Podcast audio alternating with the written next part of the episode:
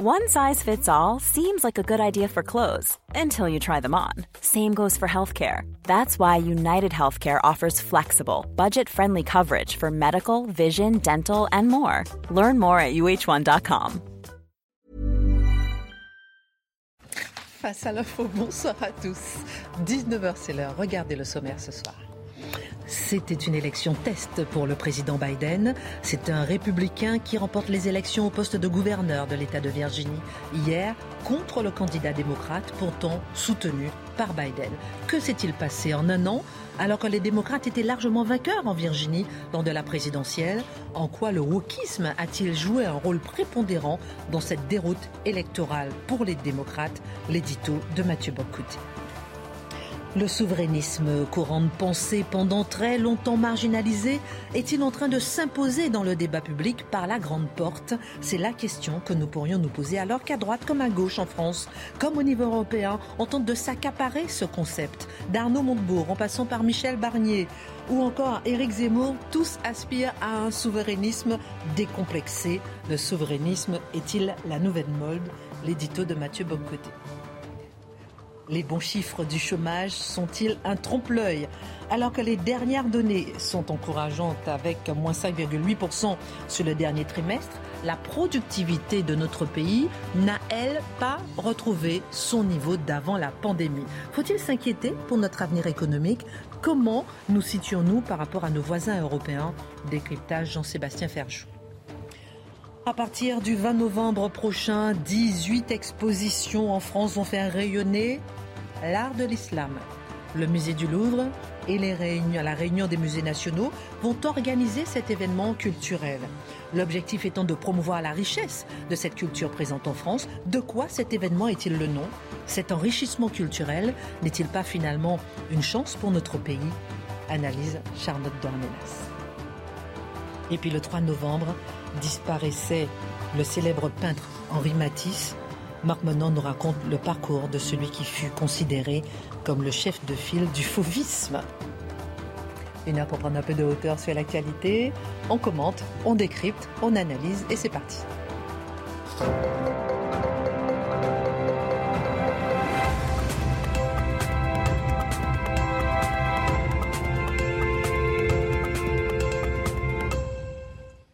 Bonsoir à tous, ravi de vous retrouver. Ça va mon cher Marc? Oui, euh, je, je, vais vous souffler, personne n'écoute. 1954, la disparition de... Je savais, c'était pour voir si vous suivez. Très bien. Ça, ça va Jean-Sébastien qui nous a rejoint ce soir? Oui, ça va un peu. À l'heure. À l'heure, exceptionnellement. Charlotte en pleine forme Nickel. Avec les nouvelles boucles d'oreilles. Voilà. Je les avais pas encore vues celles-ci. Et mon Mathieu, je termine toujours par vous parce que je commence par vous. Toujours constante et joyeuse, comme j'aime dire. Ouais, c'est vrai. On a... Joli Ah non, bah, ici, on est toujours, toujours heureux. Ah bah, le, le monde s'effondre, mais on a trois repas par jour et des amis, donc ça va bien. La vie du bon côté, ça c'est fatal. pessimiste joyeux. Il y a un an, exactement, se tenaient les élections présidentielles américaines. Donald Trump était battu par Joe Biden au terme d'une campagne très violente où les deux camps employaient une rhétorique de guerre civile. Un an plus tard, la cote du président Biden est plus que mauvaise et les démocrates viennent de perdre une élection importante en Virginie. Trump critiqué, Trump regretté, Trump incompris. Que s'est-il passé depuis un an? Oui, mais c'est la question qu'on doit se poser. hein. C'est-à-dire, il y a un an, la défaite de Trump a été accueillie surtout par la presse internationale, la presse américaine, mais les Américains savaient qu'ils étaient divisés. Mais par la presse internationale, la presse française notamment, comme une libération. Hein, C'est-à-dire, on se disait, une parenthèse se ferme. Le moment trumpien se dissipe enfin. Nous n'aurons plus à chercher à comprendre ce qui explique la présence de ce président euh, un peu ubuesque à la Maison-Blanche. Nous en sommes désormais délivrés. Toute une série de théories étranges avaient été utilisées pour expliquer la victoire de Trump. Les uns disaient c'est la victoire de la télé-réalité. Les autres versaient dans la théorie conspirationniste du euh, complot russe. Hein, C'est-à-dire c'était finalement l'homme de Moscou qui était installé euh, à Washington. Il y avait donc cette idée que finalement, il était détesté, il était hitlérisé, euh, lui qui n'est pas hitlérisé aujourd'hui. Il était fascisé, il était diabolisé. Et il y avait cette idée que finalement, il fallait s'en délivrer une fois pour toutes. il en fait, c'est ce que j'ai appelé une forme de trompophobie. En hein. utilisant le langage de l'époque, il y avait de la trompophobie dans l'air. Et hum, Biden arrive, Biden est présenté comme une forme de saint réconciliateur, Biden l'admirable. Puis là, c'était à celui qui trouverait le compliment pour le nouvel empereur. Il était sage, il était délicat, il était attentionné, il était brillant. C'était un homme d'exception c'était, quoi qu'on en dise, un politicien plutôt médiocre. Et une fois l'enthousiasme obligatoire des médias qui disaient partout c'est la réconciliation, l'Amérique va reprendre sa place sous le signe de la réconciliation, eh qu'est-ce qu'on constate aujourd'hui? c'est que l'Amérique était profondément divisée, que Trump n'était certainement pas le porte-parole le plus brillant du courant de pensée qui était le sien, mais il était l'expression d'un malaise profond aux États-Unis qui ne se réduisait pas à ses frasques. Il était l'expression d'un retour du nationalisme économique aux États-Unis, une forme de protectionnisme. Il était l'expression politique d'une prise en charge de la question de l'immigration qui avait longtemps été laissée de côté aux États-Unis. Il était l'expression d'une révolte contre les élites qui avaient embrassé la mondialisation et les guerres impériales américaines de manière très nette. Il était la révolte, étrange que c'est un milliardaire, mais de Main Street contre Wall Street, hein, de la rue principale contre, euh, contre Wall Street, pour le dire ainsi. Donc, le personnage avait plus que ses limites. Il avait un caractère certainement détestable. Mais le, le Trumpisme ne se réduisait pas au personnage Trump.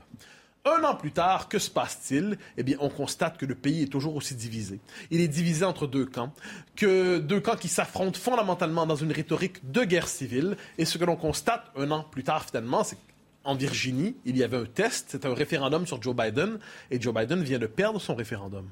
Alors là, j'aimerais comprendre ce qui s'est passé réellement en Virginie, parce que là, c'est intéressant à analyser. Qu'est-ce qui s'est passé? Alors, toute une série d'éléments. Je reviendrai sur l'élément peut-être central à la fin, mais j'évoque tout ce qu'on voit. Premièrement, moi je l'ai évoqué, il y a l'héritage Biden qui a dû gérer la pandémie, gérer la pandémie dans, aux États, un peu partout, mais aux États-Unis aussi, c'est dépenser des sommes pharaonesques pour être capable de relancer, maintenir le pays. Mais les Américains ont une forme de méfiance naturelle devant la dépense publique, devant les exagérations de la dépense publique. Et ils ont l'impression, à tort ou à raison, que Biden, en la matière, est débordé par son aile gauche dans le Parti démocrate. Donc Biden était l'homme qui jouait au centriste, Biden était l'homme qui pouvait parler aux classes moyennes, et plusieurs ont l'impression que depuis qu'il s'est installé en place, finalement, Biden n'est pas celui qui réussit à réconcilier les Américains, mais c'est une espèce de figure d'apparat qui masque dans les faits la prise du pouvoir par l'aile gauche du Parti démocrate. Autre élément, eh c'est une présidence qui, depuis un an, n'a pas été particulièrement à la hauteur de la vocation impériale affichée des Américains. Alors, les Américains croient toujours, Biden dit toujours cela, hein. il nous dit grâce à moi, les Américains vont redevenir le leader du monde. J'aurais envie de dire, personne ne vous le demande. Hein. Franchement, gardez-vous une petite gêne, cher ami. Mais, mais quoi qu'il en soit, il dit, je serai le leader du monde. Et là, oups, Afghanistan.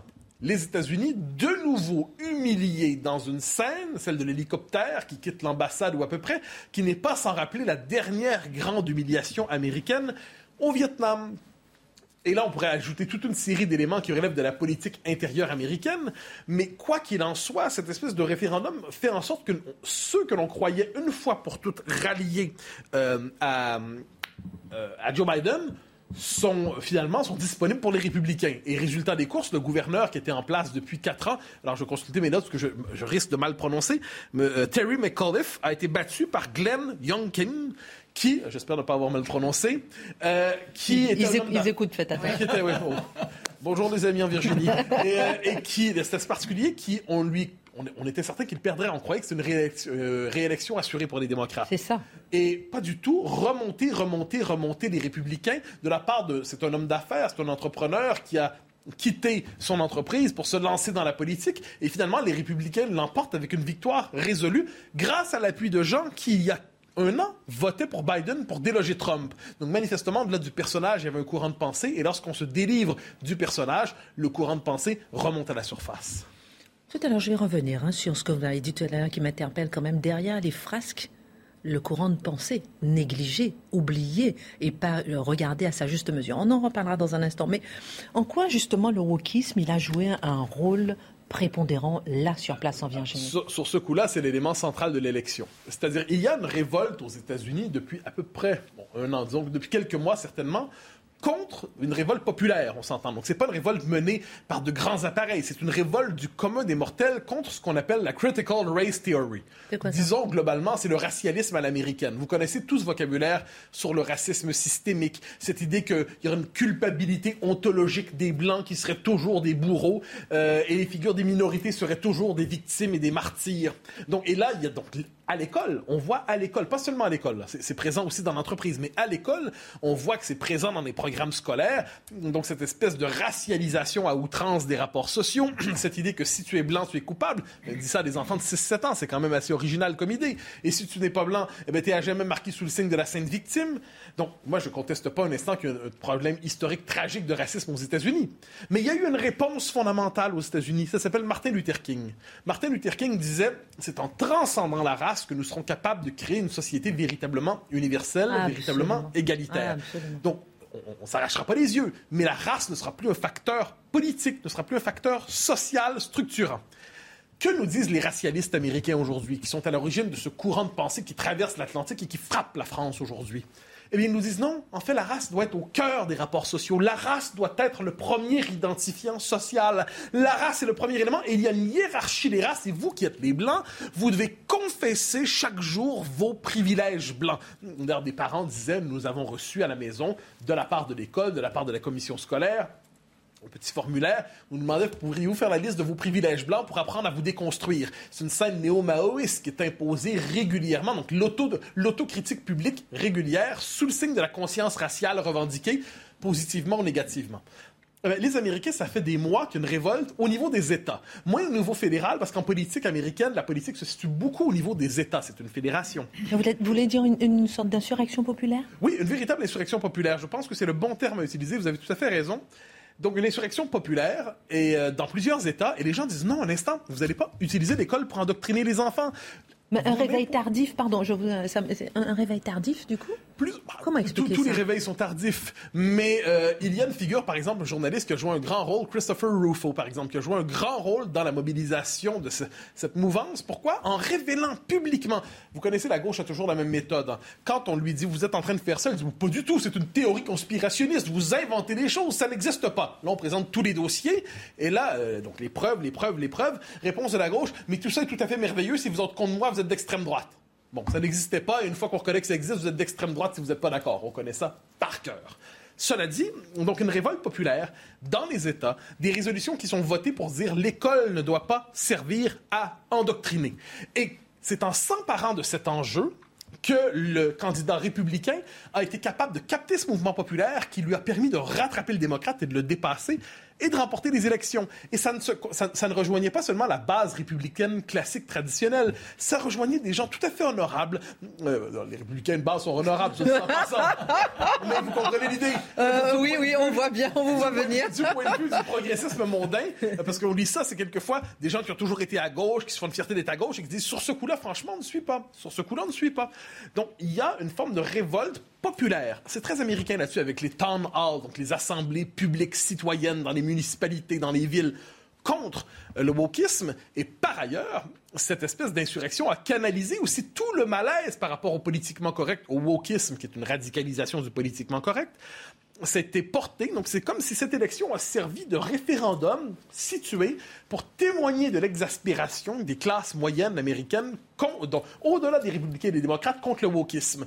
Et qu'est-ce qu'on voit à travers ça? C'est donc l'élément central. Je crois ça nous rappelle, soit dit en passant, quoi qu'en pensent tous les, appelons ça les libéralo-marxistes, parce qu'ils ont une forme de parenté mentale, quoi qu'on en dise. La politique n'est pas qu'économique. La politique n'est pas que matérielle. La politique porte sur des valeurs, porte sur une vision du monde, porte sur des principes, porte sur un imaginaire, porte sur une capacité de penser et d'habiter le monde. Et celui qui est capable d'imposer cet amis, de dire un instant, quelque chose de grave se passe ici, quelque chose de, très grave, il y a une forme de guerre culturelle contre les fondements de la civilisation américaine, eh bien, celui qui est capable de porter cette bataille est capable d'aller au-delà justement des défaites circonstancielles de son camp. Dernière question, une minute. Euh, voyons les choses à hauteur de l'histoire. Est-ce que les Américains semblent entraînés là dans une fatale spirale? Oui, ben, alors c'est une réaction, c'est une réaction vive, c'est une réaction vigoureuse du commun des mortels et aux États-Unis. On peut se demander si elle est pour un peu trop tard d'une certaine manière, parce qu'il faut voir de loin de quoi ressemblent les États-Unis aujourd'hui. C'est un pays qui s'est égaré en guerre impériale à répétition depuis 20 ans. Finalement, il n'a pas su quoi faire de la victoire après la guerre froide.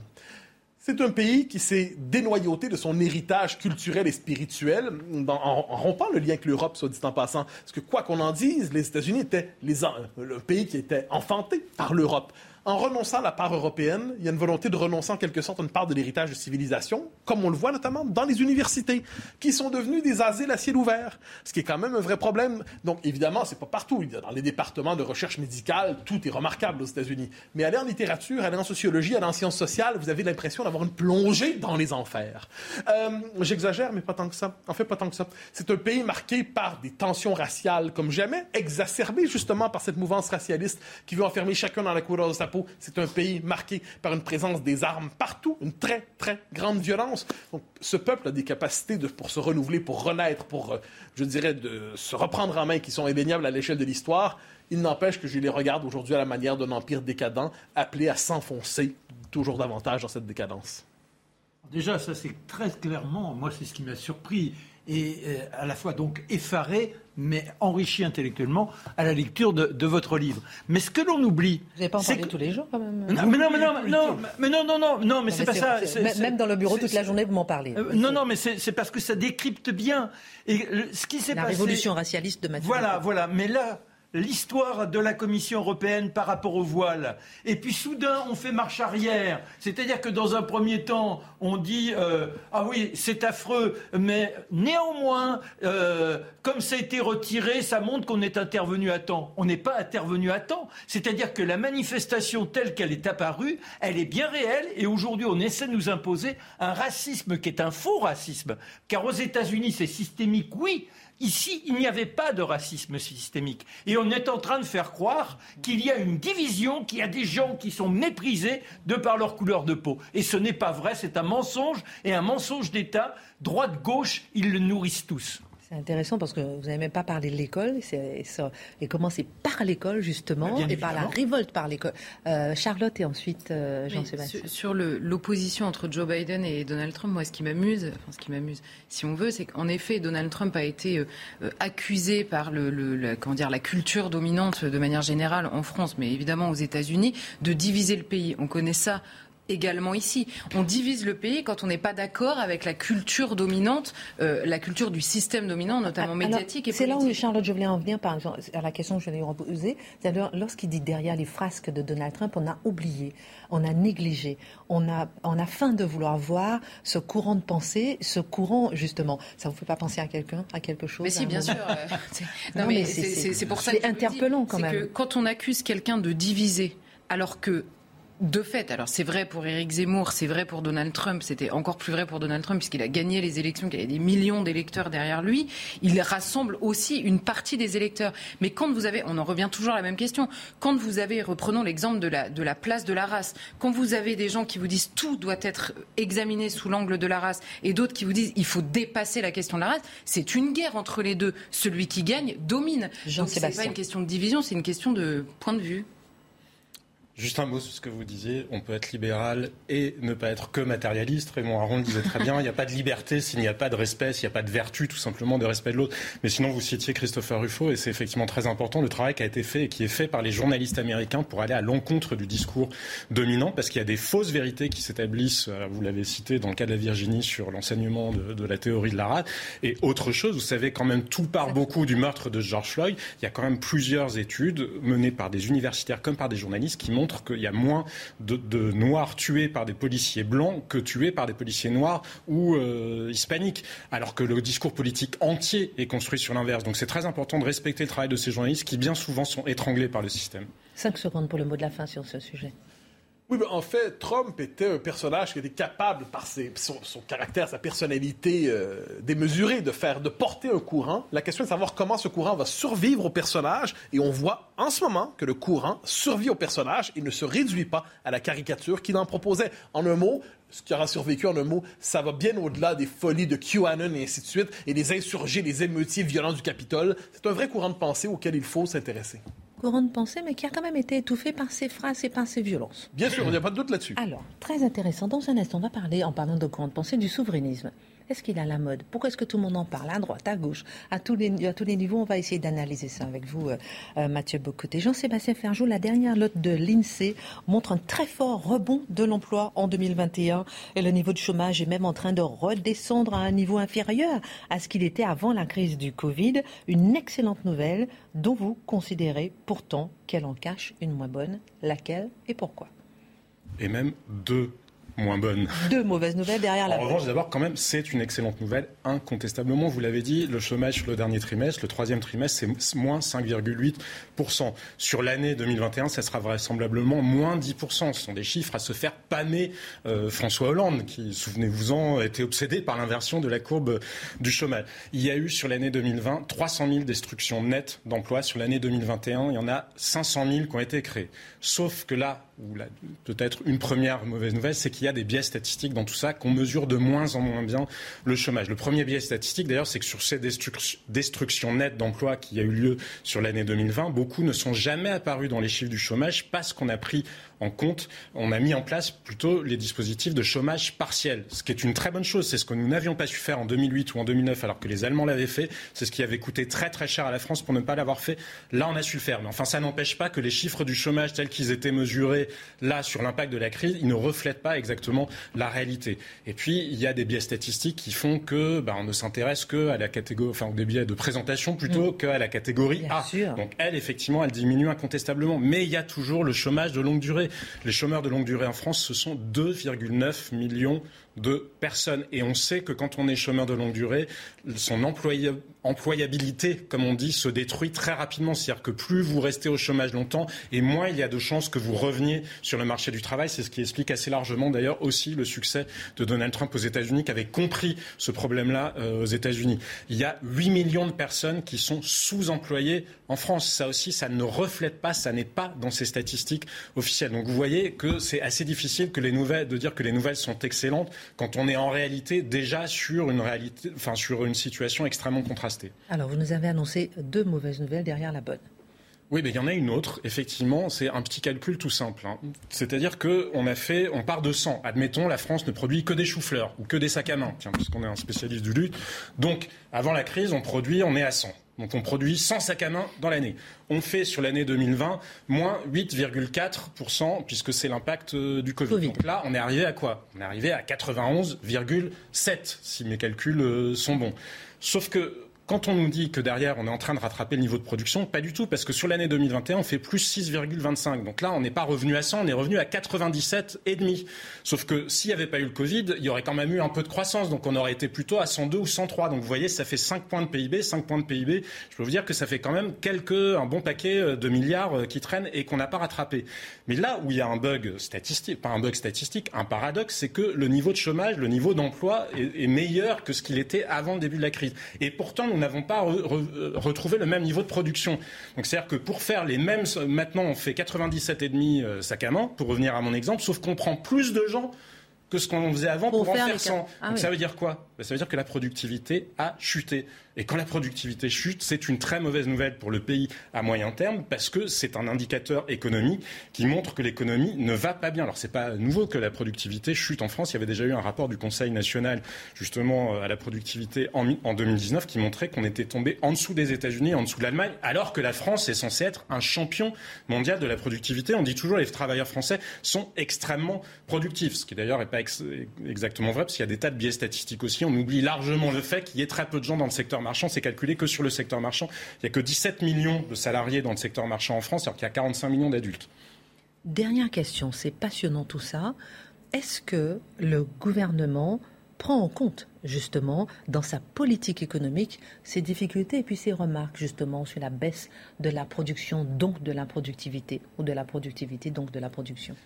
C'est-à-dire que le problème, oui, on le voit, mais la réponse qu'on y fait, on peut penser qu'elle n'est pas adaptée ou en tout cas qu'elle ne suffira pas. C'est-à-dire qu'on a tendance à dire que nous avons uniquement un problème d'offre, c'est un problème de productivité qui serait lié au fait que, en gros, les Français seraient mal formés ou qu'un certain nombre d'entre eux ne seraient pas spécialement efficaces par rapport à d'autres salariés ou d'autres travailleurs euh, dans les pays euh, qui, nous entourent. Sauf qu'on est obsédé par cette explication-là et qu'on ne veut pas voir qu'il y a d'autres problèmes. Ça fait quand même dix ans que l'Europe est enfermée dans une croissance, dans une spirale de croissance faible. Ça fait dix ans que l'Europe est dans une enfin, un niveau de croissance qui est très inférieur à ce que connaissent, euh, par exemple, les États-Unis. Donc, on n'arrête pas de répéter que c'est un problème d'offre, alors qu'on peut largement défendre que nous avons un problème de demande. Alors, évidemment, à l'heure actuelle, on a un problème d'offre, c'est-à-dire les goulots d'étranglement de la sortie du Covid. Oui, effectivement, c'est difficile si vous n'avez pas les matières premières. Il y a incontestablement un sujet de ce point de vue-là. Mais quand on a un problème de demande agrégée, regardez, j'en reviens au luxe. Vous savez, une, preuve, c'est qu'il y a une dizaine d'années, le luxe était moins de, le CAC 40 enfin, le luxe n'était que moins de 10% du CAC 40, de la valorisation du CAC 40. C'est 25% maintenant. Et pourquoi c'est la preuve que nous avons un problème de demande? Parce que justement, les marchands de luxe, les grands groupes de luxe français, ils ne vendent pas en France. Ils ne dépendent pas de la demande française. Donc ça veut dire que ceux qui, eux, dépendent de la demande, mais leur part relative est assez effondrée, justement, ne serait-ce que dans le CAC 40. Je pourrais vous donner des tas d'autres exemples qui montrent qu'on a un problème de demande. Mais toute la politique économique est construite sur le fait qu'on aurait un problème d'offre. Qu'est-ce qu'il faudrait faire? Notamment continuer la détente monétaire. Et justement, aujourd'hui aux États-Unis, la détente monétaire, vous savez, c'est cette politique que les États-Unis ont mis en œuvre après la crise de 2008, où en gros, c'est de la création monétaire pour accompagner le développement de l'économie. Alors, c'est pas de la planche à billets. Souvent, les gens confondent avec la planche à billets, mais ils oublient la destruction de valeur qu'il y a en face. Quand vous avez des crises qui détruisent des centaines de milliards de valorisation, vous pouvez créer de la monnaie à côté. Ça s'équilibre. On n'est pas dans la planche à billets avec une masse monétaire qui exploserait. Le sujet, c'est que depuis dix ans, on est dans une politique qui est restrictive en Europe. Alors même qu'on a essayé de faire justement de l'accompagnement monétaire, il ne faut surtout pas renoncer à le faire parce qu'à chaque fois qu'on s'est trompé les dernières années, on s'est trompé en 2009, on s'est trompé euh, en 2008, on s'est trompé en 1992, à chaque fois nous l'avons payé très cher en termes de croissance ensuite. Baisse. Bon chiffre du chômage, baisse de la production, petite bombe de la à productivité, de la productivité, petite bombe à, retardement à suivre et à surveiller. Merci beaucoup. Dans un instant, avec Mathieu Bocoté, on parlera de la gauche comme de la droite, même des populistes en Europe occidentale, partout, Europe de l'Est. Tout le monde parle de la souveraineté qui est de retour. On va essayer de, savoir si c'est une mode ou bien d'analyser euh, euh, pourquoi le mot souveraineté est vraiment de retour. Avec vous, ma chère Charlotte, on va s'arrêter sur les musées du Louvre. 18 expositions en France vont faire rayonner l'art de l'islam à travers l'événement Art de l'islam un passé pour un présent. On en parle tout de suite. Retour sur le plateau de Face à l'info. Euh, pendant la publicité, les discussions étaient très, très, très, très vives au sujet de votre euh, chronique maintenant. Parce qu'il faut en parler maintenant aux téléspectateurs. Puisque à partir du 20 novembre, ma chère Charlotte, le musée du Louvre et la Réunion des musées nationaux euh, Grand Palais organisent l'événement Art de l'Islam, un passé pour un présent. Au total, 18 expositions dans plusieurs villes de France pour mettre en avant des objets du département des arts de l'islam du Louvre notamment. Alors, dans quelle démarche s'inscrivent concrètement les organisateurs?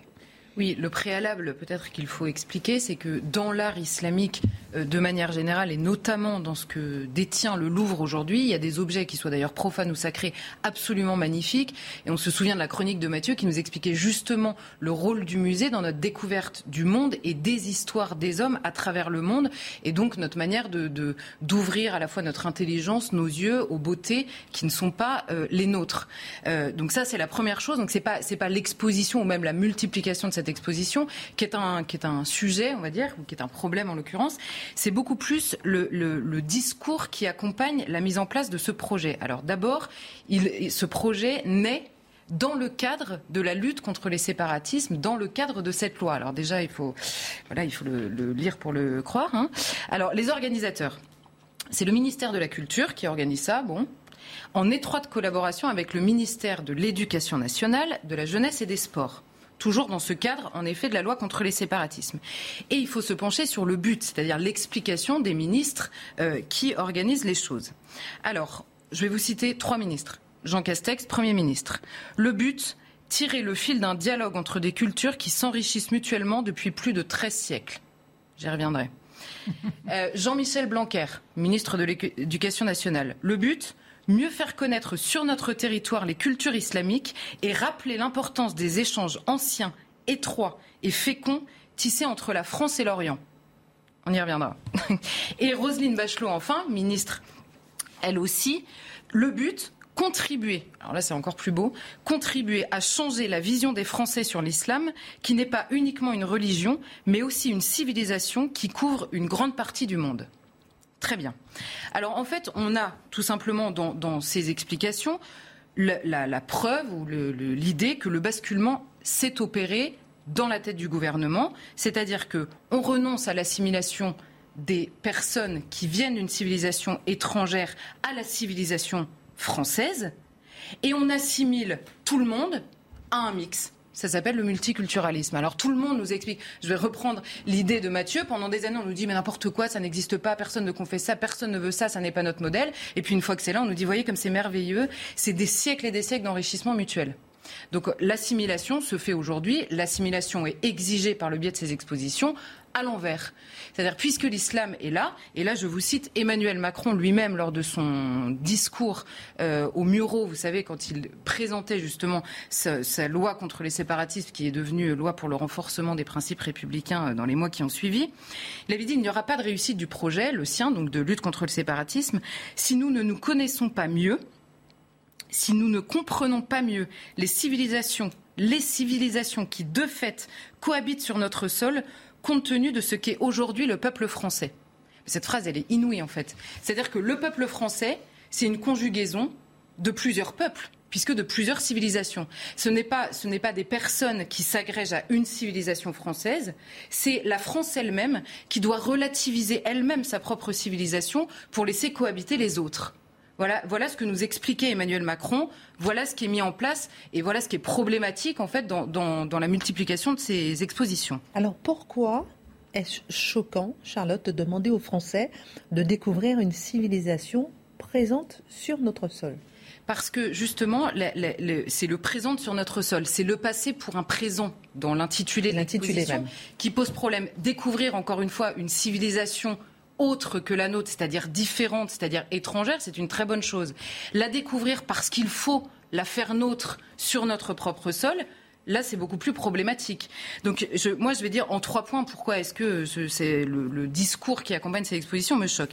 D'abord, citer Malraux encore et toujours, qui nous disait une civilisation, c'est tout ce qui s'agrège autour d'une religion, c'est tout ce qui s'adosse à une religion. Donc là, on comprend très bien.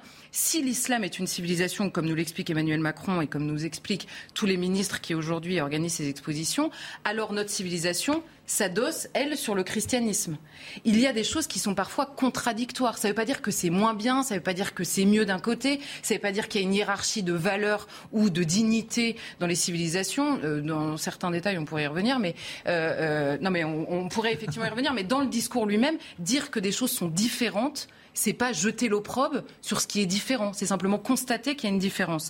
Donc là, c'est le premier constat, c'est ça, c'est que les civilisations sont différentes.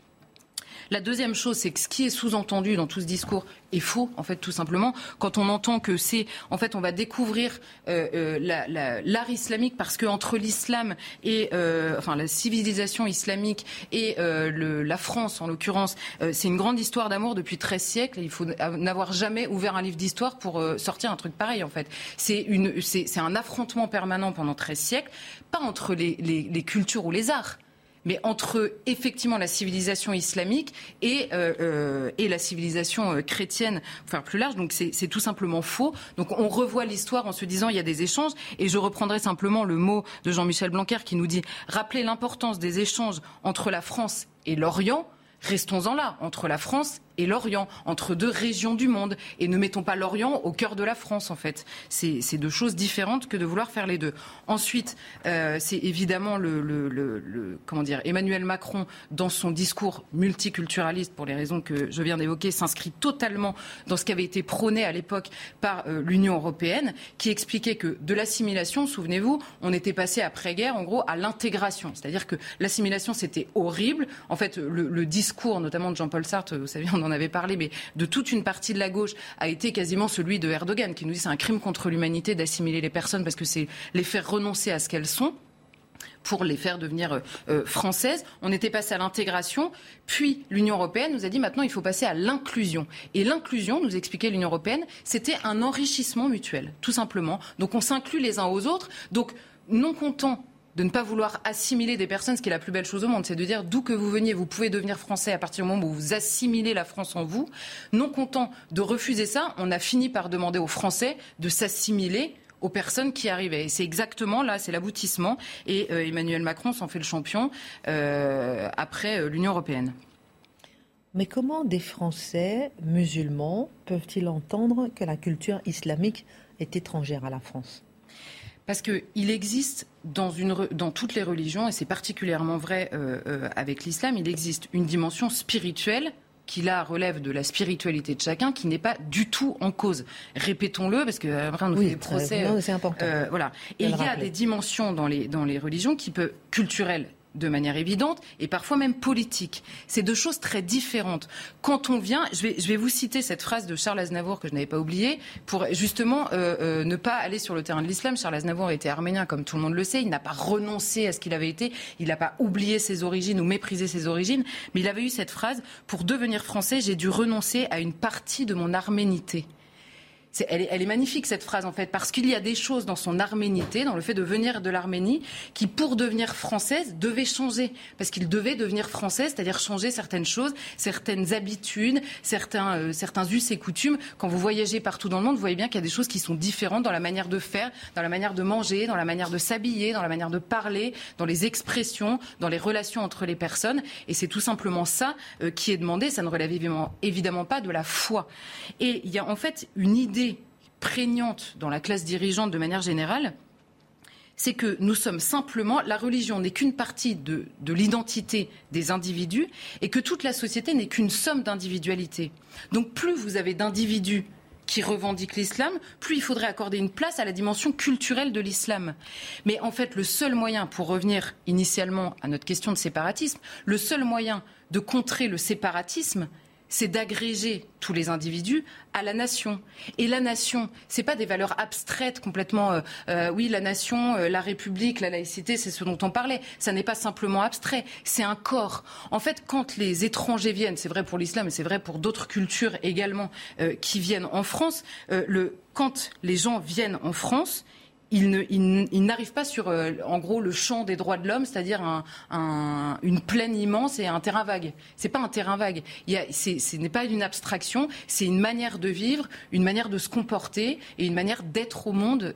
et ça s'appelle la civilisation. Et donc, on ne peut pas euh, continuer à dire on va faire cohabiter des civilisations et prétendre euh, vouloir poursuivre la France. Mathieu Bocoté, j'ai vu que vous preniez des notes. Oui, ben en fait, c'est que Charlotte décrit remarquablement bien ce que, j'appelle l'inversion du devoir d'intégration, ce qui est au cœur du multiculturalisme, c'est cette idée que désormais les sociétés d'accueil doivent s'effacer et doivent multiplier les accommodements au nom de l'ouverture à la diversité. Et deuxièmement, tout cela repose sur une forme de mensonge institutionnel. Ça, il faut relire Solzhenitsyn, il faut relire Orwell, il faut relire Miloche, il faut relire Köstler, qui montre comment, lorsque le pouvoir fabrique des fictions et nous oblige à faire semblant d'y croire, nous devons répéter les nouvelles vérités officielles. Sur ce coup-là, euh, le rapport est fructueux, intime et fécond entre l'islam et le christianisme et la France depuis 13 siècles en France on, fabrique un monde alternatif. ceux qui n'aiment pas les fake news en la matière euh, risquent d'être un peu déçus. Donc, on fabrique une vérité officielle alternative et nous devons tous faire semblant d'y croire, sans quoi on risque de connaître le sort des dissidents, des proscrits, des parias du régime. C'est fascinant ce qui s'opère à travers ça. Et ça vient du gouvernement en plus, moi, je trouve qu'il y a une espèce de racisme masqué ou à minima de paternalisme dans cette espèce de, démarche intellectuelle qui consiste à tout prix à vouloir réécrire l'histoire pour qu'elle corresponde au canon euh, du présent. C'est-à-dire qu'on pourrait, pour prendre un exemple très pragmatique, dire un cireur de chaussures, bah, c'est un cireur de chaussures on doit le respecter en dignité tout autant qu'Elon Musk. Sauf que là, on fait semblant que le de chaussures, on lui prête des qualités, on dit regardez, il, fait autant que Elon Musk. Et précisément, ne pas vouloir voir les gens pour ce qu'ils sont, ça n'est pas les respecter non plus. Ne pas vouloir voir les gens pour ce qu'on leur demanderait de faire, ça n'est pas les respecter non plus, alors que bien souvent, ils le comprennent eux-mêmes. Nous, nous offrons une âme, nous offrons un état d'esprit. Et ce qui est dramatique, c'est que de cette manière-là, il y a comme des termites dans les écoles aujourd'hui par rapport aux petits Français avant de parler des autres, c'est-à-dire ceux qui se disent on est des citoyens, on veut croire en quelque chose, on veut croire dans, dans ce pays qui a une image de réalisation personnelle. Eh bien tout cela est gommé parce qu'on dit ça n'a pas plus de valeur. Et regardez comme c'est beau en réalité, ils sont capables de créer ça, donc grâce à eux, vous pourrez vous aussi resplendir, en oubliant que c'est la liberté qui est porteuse avant tout. d'une exposition à une autre. En tout cas, celle-ci, ça sera à partir du 20 novembre pour ceux que ça intéresse. Art de l'islam, un passé pour un présent. Et on peut aller au centre Pompidou à Paris, au sixième étage, voir l'exposition d'Henri Matisse. Alors là, on va parler d'Henri Matisse, puisque je pense que rien n'est plus difficile à un vrai peintre que de peindre une rose, parce que pour le faire, il faut lui d'abord oublier toutes les roses peintes. Matisse 1953. La page histoire avec vous, Marc Menant, puisque le 3 novembre 1954 disparaissait Matisse. Alors on peut commencer par, par ce dernier jour. C'est-à-dire que cet homme, depuis une dizaine d'années, est accroché à sa création, à son illumination personnelle. Il réalise un chef-d'œuvre, c'est la chapelle de Vence, qu'il entame en 1947. Et toute la guerre, il la vit sur la côte d'Azur, loin de sa famille, loin de sa petite Marguerite qui est devenue grande, mais qu'il a eue dès 1898, loin de sa femme Amélie, loin de ses enfants qui sont tous dans une résistance active. Mais lui, il a pratiquement 80 ans déjà au moment où la guerre éclate et avec une santé déficiente. En 1942, les souffrances sont telles qu'il est obligé d'être opéré d'un cancer, il s'en remet avec une difficulté incroyable. Les douleurs demeurent et la main n'est plus aussi habile. Lui qui aimait que cette main chante, il dit Je prends une fois, deux fois, trois fois, et puis soudain, elle m'emporte elle se met à chanter. C'est là que je suis dans la création. Il est capable d'effacer sept fois, huit fois un tableau avec de l'essence pour, sur ce palaceps, faire jaillir enfin ce qui l'anime. Et la chapelle, comment arrive-t-il à ce lieu magique? Eh bien, tout simplement, alors j'ai oublié de vous dire que pour pouvoir réhabiliter sa main, il a un cahier. Et sur ce cahier, il s'agrippe à son crayon, à son fuseau, et il peint des feuilles de chêne, de page en page, que cette feuille de chêne redevienne une feuille de chêne. Et il a eu un modèle, une jeune fille qui s'appelle Monique Bourgeois.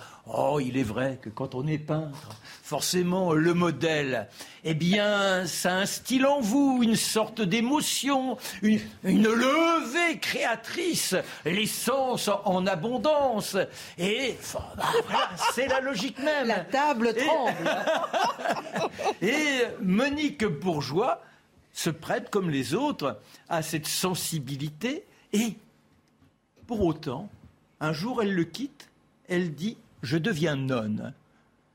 Et elle, de cette situation de nudité devant le peintre, le voilà dans les ordres. il lui dit Comme je vous comprends, car moi aussi, tous les jours, je sacralise le Créateur. C'est lui qui me donne cette force.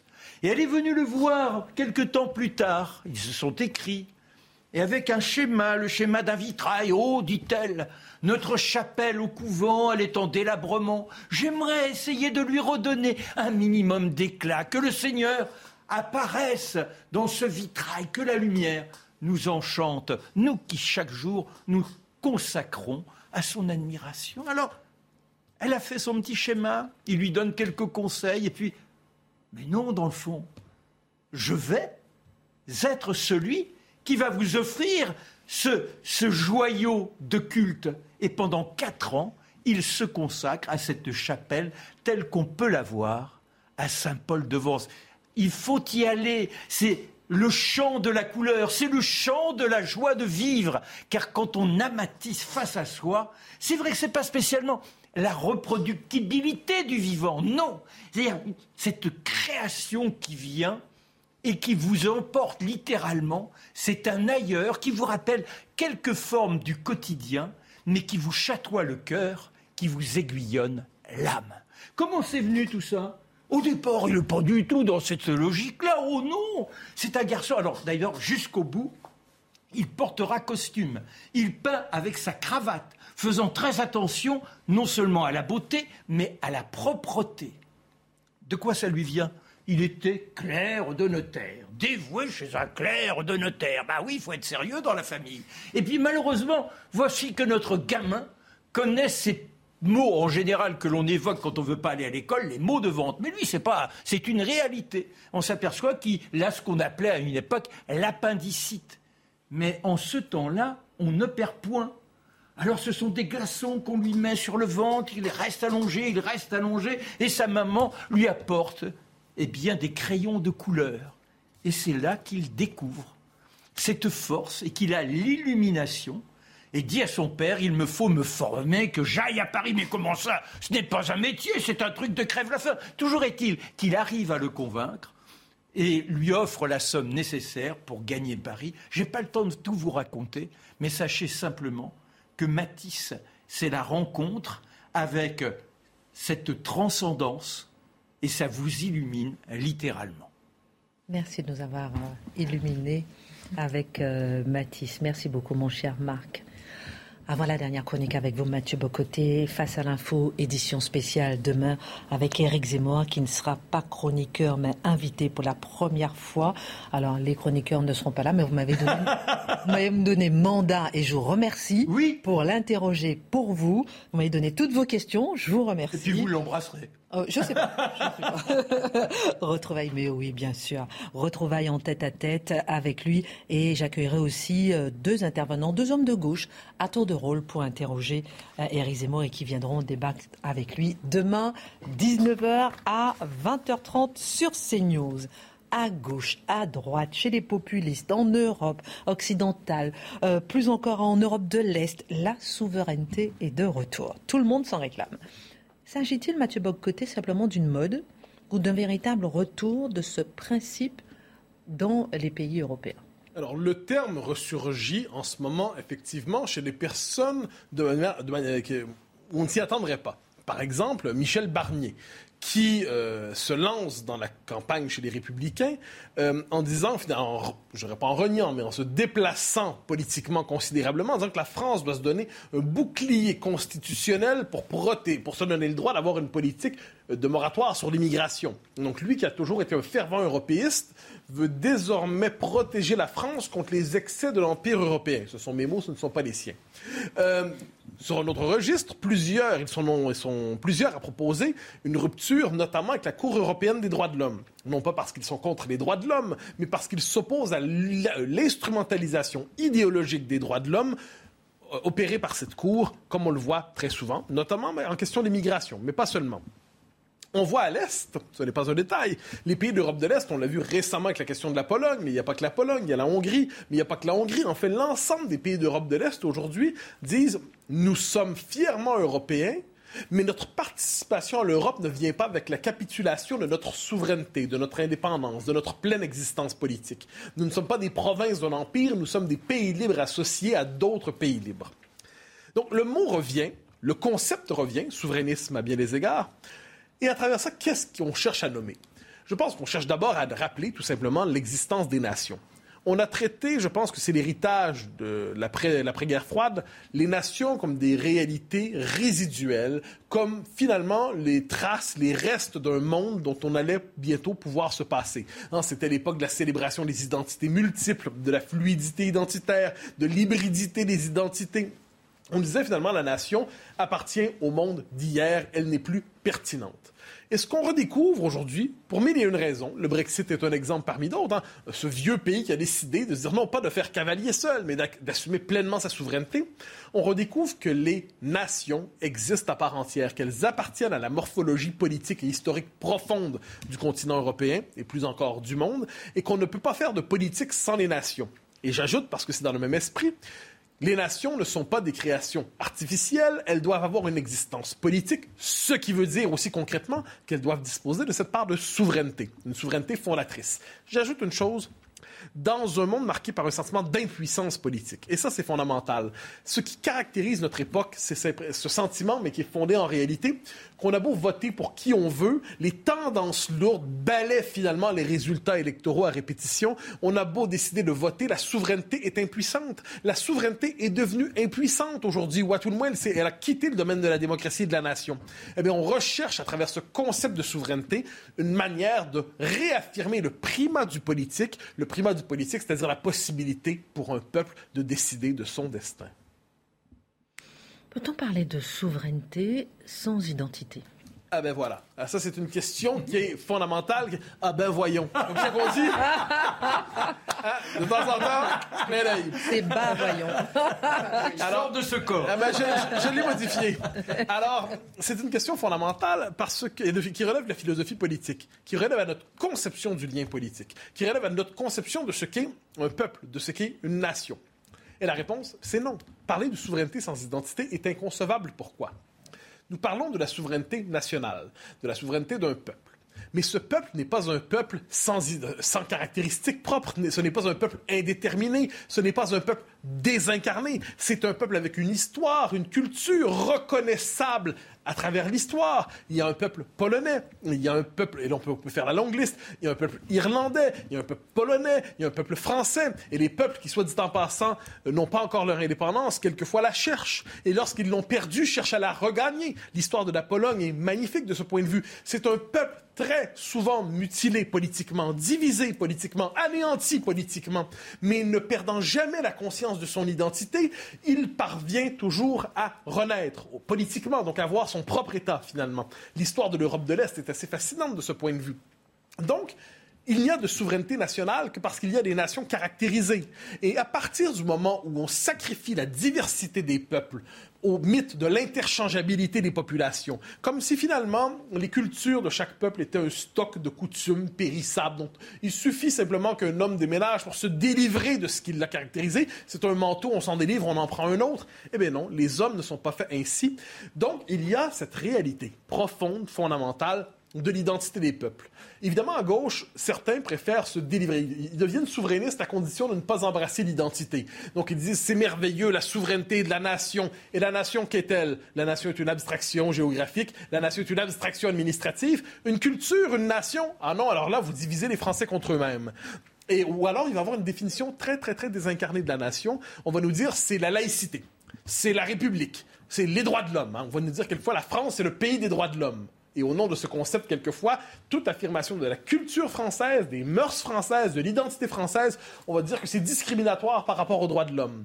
Voir la République, la sacralisation de la République. Alors moi, j'ai absolument rien contre la République, c'est un régime politique tout à fait exemplaire, mais elle ne saurait se substituer à l'identité historique d'un peuple. Bon.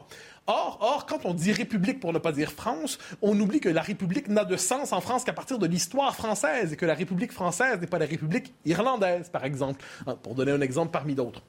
Donc, il faut être capable de nommer la singularité d'un peuple. Alors, on nous dira peut-être, parfait, faites-moi la liste de ce qui définit une identité. Mais c'est pas aussi simple que ça. C'est un fantasme moderne, contractualiste, que de dire, on va détailler explicitement dans un contrat tout ce qui fait notre identité, eh c'est pas comme ça que ça marche. C'est une imprégnation lente, c'est une imprégnation culturelle profonde, c'est la capacité de s'approprier les mœurs d'un pays, d'en parler la langue, d'apprendre à dire nous avec lui. Il n'y a rien de plus beau finalement que s'approprier l'histoire du pays où on s'installe. Et tout ça vient avec une autre réalité. C'est-à-dire, quoi qu'on en pense, un pays, un pays ne saurait être indifférent à la population qu'il compose. Je donne souvent cet exemple. Mais si on peuplait la France de Brésiliens, est-ce que la France serait en dernière instance toujours la France ou une extension du Brésil? Si on peuplait le Japon de Chinois, est-ce que le Japon serait toujours le Japon ou une extension de la Chine? Si on peuplait le, Sénégal de Norvégiens, eh bien, est-ce que ce serait encore le Sénégal ou ce serait une extension lointaine de la Norvège? Autrement dit, un peuple, un pays ne saurait être détaché du peuple historique qui l'a composé. Ça ne veut pas dire que les frontières doivent être absolument hermétiques, fermées à jamais. Ça veut simplement dire qu'on ne peut accueillir qu'en fonction de ses capacités d'intégration. Et il arrive des moments dans l'histoire où un peuple est saturé démographiquement. Voudrait-il intégrer qu'il n'en a plus la possibilité parce qu'un effet de nombre, ça on l'oublie toujours, que les communautarismes naissent sur l'oubli du nombre. On peut toujours intégrer ou assimiler une personne de quelque origine qu'elle soit. Mais l'effet de masse vient anéantir la possibilité de l'assimilation. Donc, vous voyez, les deux concepts viennent ensemble. Souveraineté, identité. Un peuple qui existe pleinement conscient de son identité veut exister politiquement, c'est l'indépendance et la souveraineté. Mais cette indépendance et cette, souveraineté n'ont aucun sens si ce peuple est déculturé et devenu étranger à lui-même ou fracturé en tant de communautés qu'en son propre pays, il n'y a, a, finalement plus un peuple, mais une diversité de peuples qui ne se reconnaissent pas le même destin. J'ai beaucoup de questions, hein, mais bon, on continue.